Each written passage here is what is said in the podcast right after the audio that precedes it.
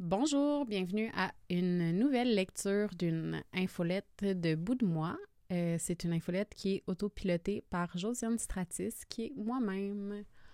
Aujourd'hui, je vous lis euh, l'infolette qui se nomme Trompé et euh, c'est pour parler de la controverse entourant Adam Levine qui s'est passée dans le fond en septembre dernier pour une affaire de tromper euh, sa blonde. Et euh, je voulais, au début, en fait, de cette infolette-là, je fais euh, un truc pour dire que c'est une infolette du type essai, donc c'est moins du témoignage que quelque chose. Dans le fond, que des idées que j'essaie de, mettre de l'avant. Et je répète que vous n'avez pas besoin d'être d'accord avec moi. Euh, c'est pas un prérequis pour me lire, pour m'écouter et euh, pour me parler dans la vie. Donc, euh, tant que ça reste respectueux, euh, je parle à tout le monde. Alors, on commence. Trompé. J'ai pas eu beaucoup de vrais chums. Admettons, cinq dans ma vie, deux relations sérieuses à long terme. J'ai eu un chum au secondaire qui était mon kick depuis secondaire 1 en secondaire 5 qui me laissait un peu avant l'organisation des tables de balles, des tables de balles de finissant. J'ai eu un chum qui m'a en gros servi à perdre ma virginité de la façon qu'on nous disait de le faire dans ce temps-là. Puis j'ai eu mon premier vrai chum avec qui j'ai été quatre ans et demi on et neuf. Un d'autre après parce qu'il habitait en haut du bar que je travaillais pendant quelques mois avant que je rencontre mon ex avec qui j'ai passé les onze dernières années, moins deux mois. Dans ces relations-là, j'ai été trompée, j'ai trompé j'ai été limite et j'ai appris beaucoup de choses. Je l'ai souvent dit, j'étais vraiment une tabarnak quand j'étais plus jeune et c'est beau me calmer si je peux lui donner ça. C'est comme s'il avait éteint le feu qui m'habitait en me faisant penser que je méritais du bien puis du doux. Je me psychopathe peut-être, mais je pense que je pouvais tellement ne rien dire contre ce que je vivais dans ma maison avec ma famille, que quand il arrivait quelque chose dans ma vie sentimentale, je faisais l'effet miroir à l'énergie qu'on me donnait. Mon premier chum a invité une de mes meilleures amies au bal après m'avoir laissé. J'ai trouvé ça moyen. Une de mes autres meilleures amies a frenché mon prospect dans ma tente à mon après-bal. C'était aussi moyen. Je me suis retrouvée au cégep à comprendre que j'étais pas si mal finalement, puis je suis virée comme un petit démon. Le gars avec qui j'ai perdu ma virginité s'est fait sucer par une fille dans un party deux jours après le Noël qu'on avait passé ensemble. La fille était mon amie, genre, ça fait qu'elle l'était plus. Hashtag mettre ses limites. Mon premier vrai chum me laissait de temps en temps parce qu'il n'était pas sûr de ses affaires.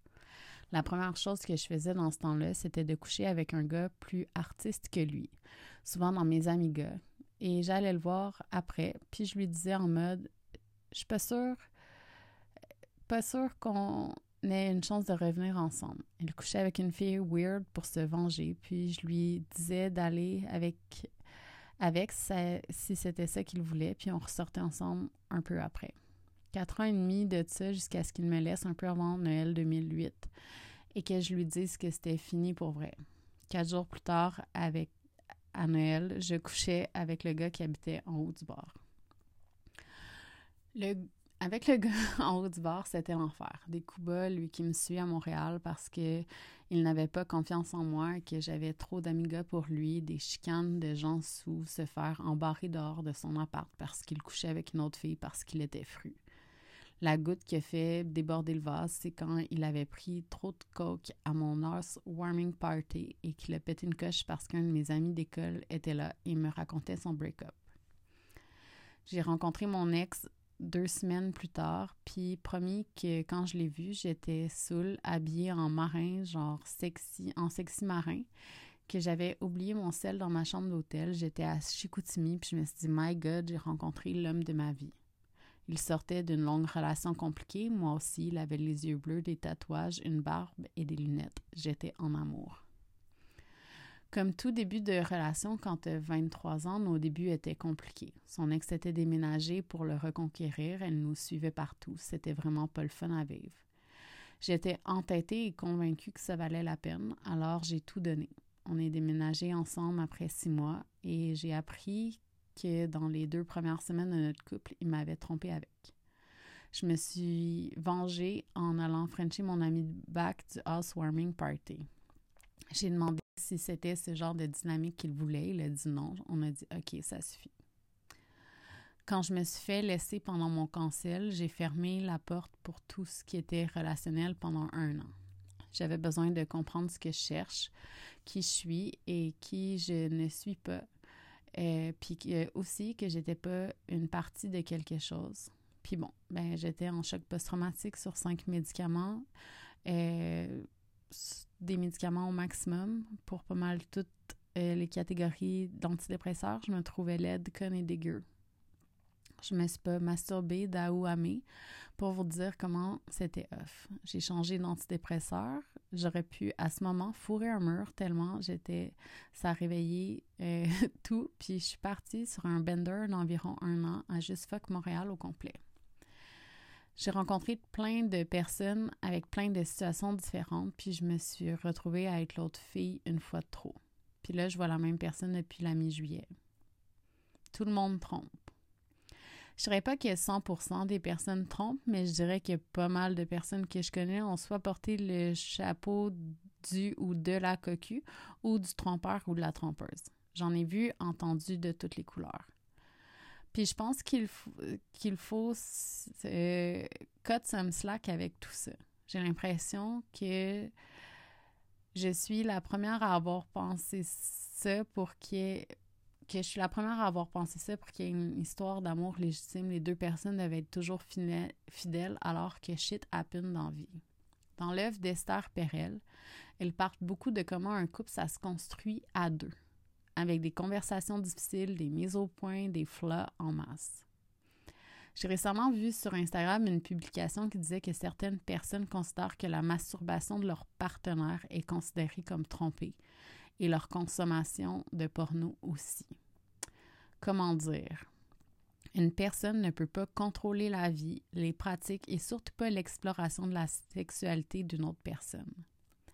La masturbation, en plus d'être hyper bénéfique pour apprendre à se connaître comme personne, ce qu'on aime, nos fantasmes, permet aussi de se sentir moins stressé, plus détendu, puis tout c'est sûrement, c'est, je trouve que c'est une pente qui est absolument glissante et j'ai même hésité à mettre l'image parce que je suis comme, eh, eh, eh.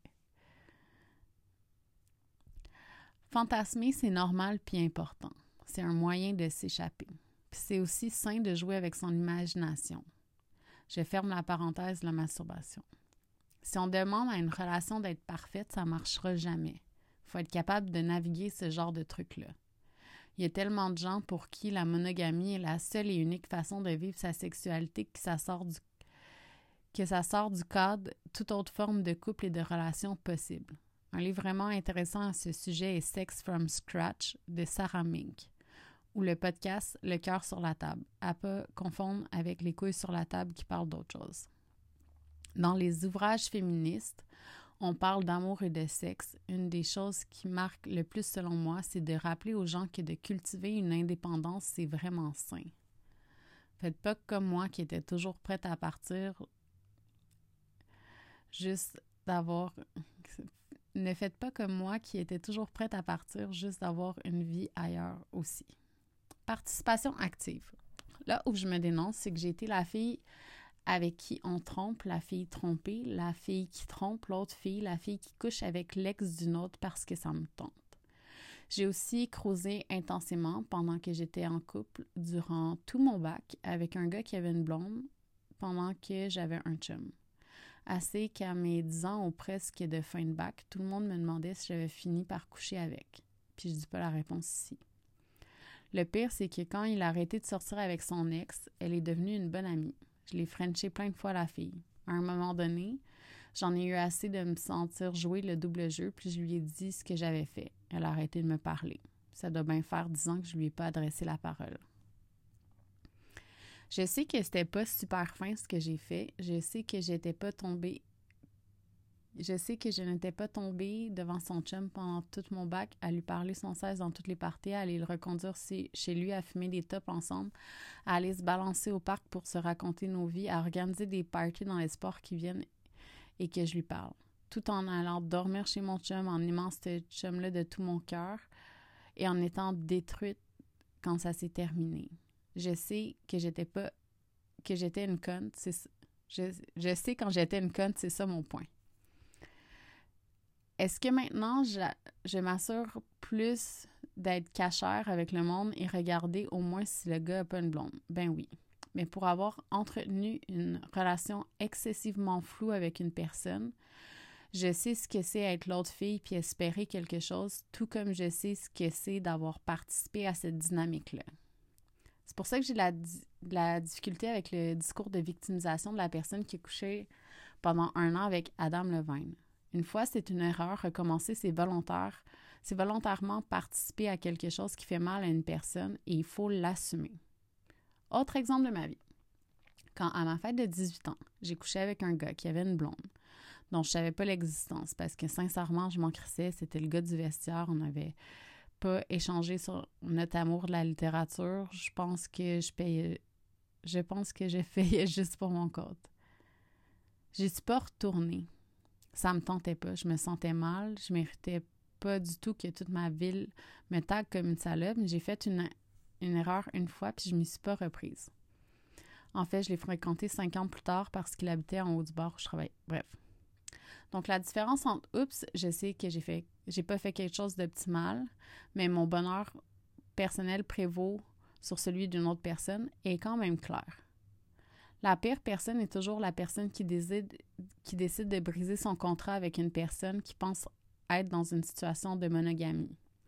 Mais une personne qui sait qu'il couche avec une personne qui est en couple n'a pas non plus à faire patte blanche.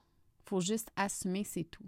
Personne ne va aller en enfer pour ça. C'est un, mauvais, c'est un mauvais moment à assumer, mais c'est juste plus sain de savoir qu'on a de la gentilité dans la vie, je pense. Tromper is not abuse. Dans un autre drama TikTok, une fille fréquentait un d'autre qui en fréquentait une autre sans lui dire à la première, ni à la deuxième, ni à la troisième après, lol, grosse histoire. Puis s'est fait détruire sur la place publique parce qu'une personne avançait que se faire tromper et de mentir. C'est comme ça enlevait le consentement éclairé de la personne parce que tu assumes que l'autre ne va pas voir ailleurs. Je vais reprendre l'idée principale d'un de mes livres préférés, Conflict is not abuse. Mais en gros, ton rompé, c'est pas de l'abus dans la plupart des cas. C'est plate, c'est inconfortable, mais tout inconfort et tous les besoins non comblés par une personne ne sont pas des abus. À la rigueur, c'est aux deux personnes de ce groupe-là de négocier leur shit, leurs limites, puis si ça leur tente de continuer ou pas.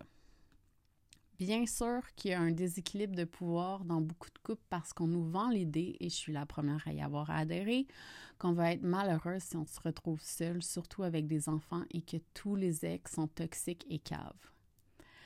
Mais j'ai des bonnes nouvelles. Même si je sais que je suis chanceuse d'avoir une aussi belle relation avec mon ex, c'est aussi que les deux, on met nos limites, puis on se parle. Puis c'est pas toujours le fun, puis on veut, on s'en veut des fois, puis je laisse puis je laisse jamais de gaz dans le char, puis plein d'affaires, mais l'accent est mis sur essayer de ne pas scraper l'enfance de notre fils. Puis je m'en suis, je puis je m'en suis sortie d'une fin de relation en choc post-traumatique, dans une pandémie mondiale, pas de job en étant cancel, en faisant un retour à l'école puis tout. C'était pas parfait. C'était mieux que beaucoup, mais c'était pas top, puis j'ai sucké up. J'ai fait ce que j'avais à faire pour que la séparation se passe bien, même si j'étais morte de peine. L'idée de savoir qu'il est possible de s'en sortir de crisser son camp puis aller bien, c'est une idée qui devrait donner espoir qu'il est possible d'être heureuse et épanouie puis tout le monde mérite ça. Puis sinon, faut réarranger les barrières d'un couple, que ce soit égal de pouvoir fuck around. Sacrer son camp, c'est possible. Les couples ne sont pas éternels. Puis ça marche pas, puis toutes les puis ça marche pas, ben ça marche pas. Puis toutes les choses plates sont pas de l'abus. Malaise sexu. Dans un article de Refinery 29, ça existe encore, une auteure explique que n'importe qui qui voit son sextage exposé a l'air cave. I mean, si j'étais pas déjà cancel, j'ai de quoi de l'être avec toutes les shit que j'ai pu dire quand j'étais un peu bored ou en train de finir un travail de session pour passer du temps et avoir du fun. Je crois que c'est hyper sain de sexter entre deux personnes consensuelles, puis que c'est facile, c'est aussi facile de pas te sexter si ça ne nous tente pas. Suffit de dire non. Groundbreaking. Encore une fois, je sais qu'il y a plein d'exceptions à ce que je viens de dire, puis je suis une adulte, j'ai du caractère, je sais comment répondre, j'ai pas de j'ai pas de, de conditions de santé mentale qui fait que j'ai l'impression de me sentir abandonnée par tout le monde, puis tout le kit, je sais ça. Sauf que j'ai l'impression que ce genre de pratique met plein de gens mal à l'aise, puis que tant qu'on n'en parle pas, ben c'est quand même difficile à comprendre comment on met nos balises puis nos limites là-dedans. Si par le passé, je sextais avec un gars qui avait une blonde ou une fréquentation, je demandais ce qui étaient les limites.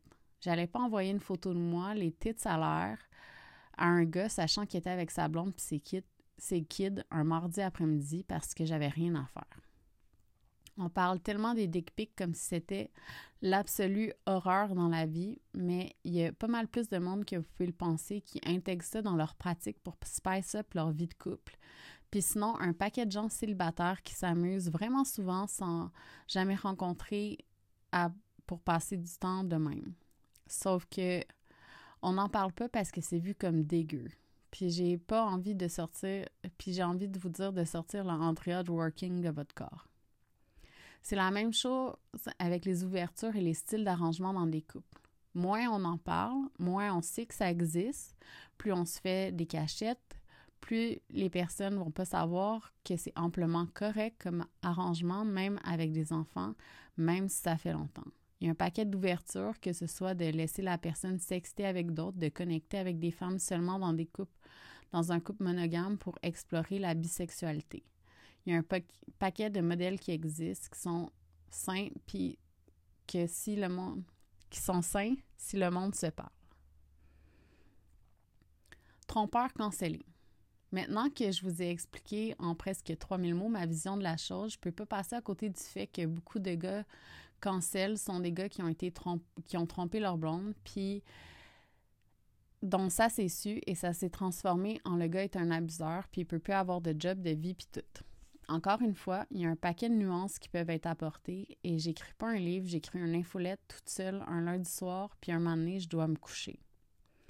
Mais si le gars est un douchebag, il mérite pas de se faire détruire publiquement. Même s'il a trompé sa blonde enceinte puis que le monde se dit mais elle a été modèle pour Victoria's Secret, c'est quoi mes chances si elle, elle se fait tromper, même si tout le monde on devient inquiet parce que ça nous colle au nez que l'amour ça dure pas puis que les relations entre humains c'est compliqué puis dire des choses c'est tough. Mais même si on se dit tout ça, ça va continuer d'arriver puis d'être une chance dans n'importe quel couple. Ça ça qu'être la fille qui se fait tromper, je le sais. Ça ça qu'être l'autre fille qui espère tellement se faire choisir. C'est pas gentil pour la personne qui est en couple de faire ça, de briser la confiance, mais il n'y a rien au monde qui mérite qu'on détruise publiquement une personne, surtout pour une offense comme ça. Puis je le sais parce que le pire cancel auquel j'ai participé, c'était parce qu'un gars trompait sa blonde, puis je trouvais ça dégueulasse puis j'ai même fait le texte qui a mis le feu à Internet. Puis ce dude-là a perdu sa carrière, sa blonde, puis sa santé mentale. si je pouvais reculer en arrière, choisir un seul texte à pas publier, puis j'inclus là-dedans le allaitement gate, c'est ce texte-là que je choisirais de pas publier. C'est lui qui a détruit la vie de ce gars-là. Mais c'est impossible de revenir en arrière. On peut juste aller vers l'avant, apprendre, s'excuser comme un peu, mais ça n'excuse pas le mal qu'on a fait. Peut-être que maintenant que j'ai vu l'envers de la médaille, je vois les choses autrement. Je mature, tu sais. Je peux aussi essayer de faire quelque chose de bon avec ça, puis ce texte-là est une tentative de le faire. C'est jamais le fun de se sentir mis de côté puis de penser qu'on a choisi une autre personne à la place de soi. C'est vraiment pas le fun. Mais il y a juste nous, vous, moi, qui peuvent décider quoi faire avec ça. Puis de rétruire la vie de plein de monde pour ça, c'est fucking cave. Alors voilà, c'est la fin du texte. On était un très long, donc euh, je vous laisse et je vous dis à une prochaine. Bye bye!